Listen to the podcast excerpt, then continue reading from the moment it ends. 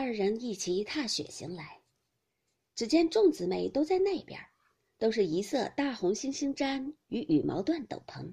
都李纨穿一件青多罗尼对襟褂子，薛宝钗穿一件连青斗纹锦上添花阳线翻巴丝的鹤氅，邢岫烟仍是家常旧衣，并无避雪之衣。一时史湘云来了，穿着贾母与她的一件儿貂鼠脑袋面子大毛黑灰鼠里子里外发烧大褂子。头上戴着一顶蛙云鹅黄片金里大红猩猩毡昭君套，又围着大雕鼠风领。黛玉先笑道：“你们瞧瞧，孙行者来了。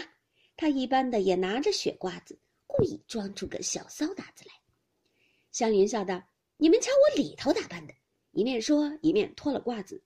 只见他里头穿着一件半新的。靠色三香领袖，秋香色盘金五色绣龙窄裉小袖眼金银鼠短袄，里面短短的一件水红装缎弧浅旗子，腰里紧紧束着一条蝴蝶结子长穗五色宫绦，脚下也穿着几皮小靴，越显得丰腰圆背，鹤视狼形。众人都笑道：“骗他只爱打扮成个小子的样，远比他打扮女儿。”更俏丽了些。湘云道：“快上衣作诗，我听听是谁的东家。”李纨道：“我的主意。想来昨儿的正日已过了，再等正日又太远，可巧又下雪，不如大家凑个社，又替他们接风，又可以作诗。你们意思怎么样？”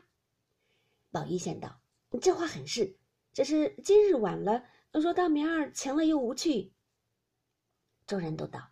这雪未必晴，纵晴了，这一夜下的也够赏了。李纨道：“我这里虽好，又不如芦雪眼好。我已经打发人拢地炕去了，咱们大家拥炉作诗。老太太想来未必高兴，况且咱们小玩意儿，单给凤丫头个馅儿就是了。你们每人一两银子就够了，送到我这里来。”指着香菱、宝琴、李文、李绮、秀烟道：“他们五个不算外，咱们里头二丫头病了不算。”四丫头高了价也不算，你们四份子送了来，我包总五六两银子也尽够了。宝钗等一起应诺，因又你提现运。李纨笑道：“我心里自己定了，等到了明日临期，横竖知道。”说毕，大家又闲话了一回，方往贾母处来。本日无话。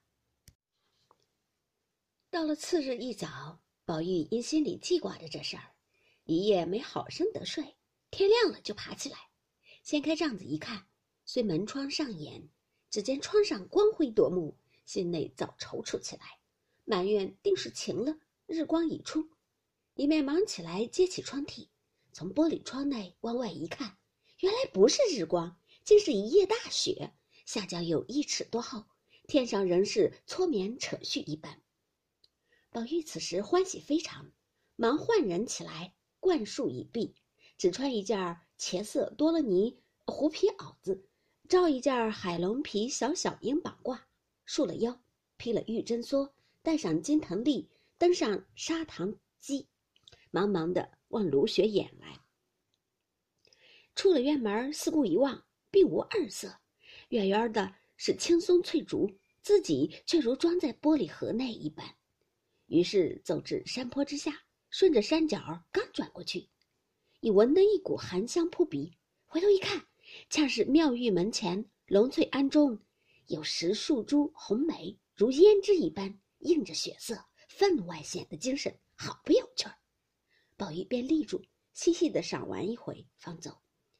只见枫腰板桥上一个人打着伞走来，是李纨打发了请凤姐去的人儿。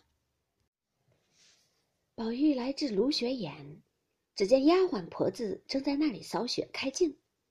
原来这芦雪眼盖在傍山临水河滩之上，一带几间，茅檐土壁，井篱竹有，推窗便可垂钓，四面都是芦苇掩覆。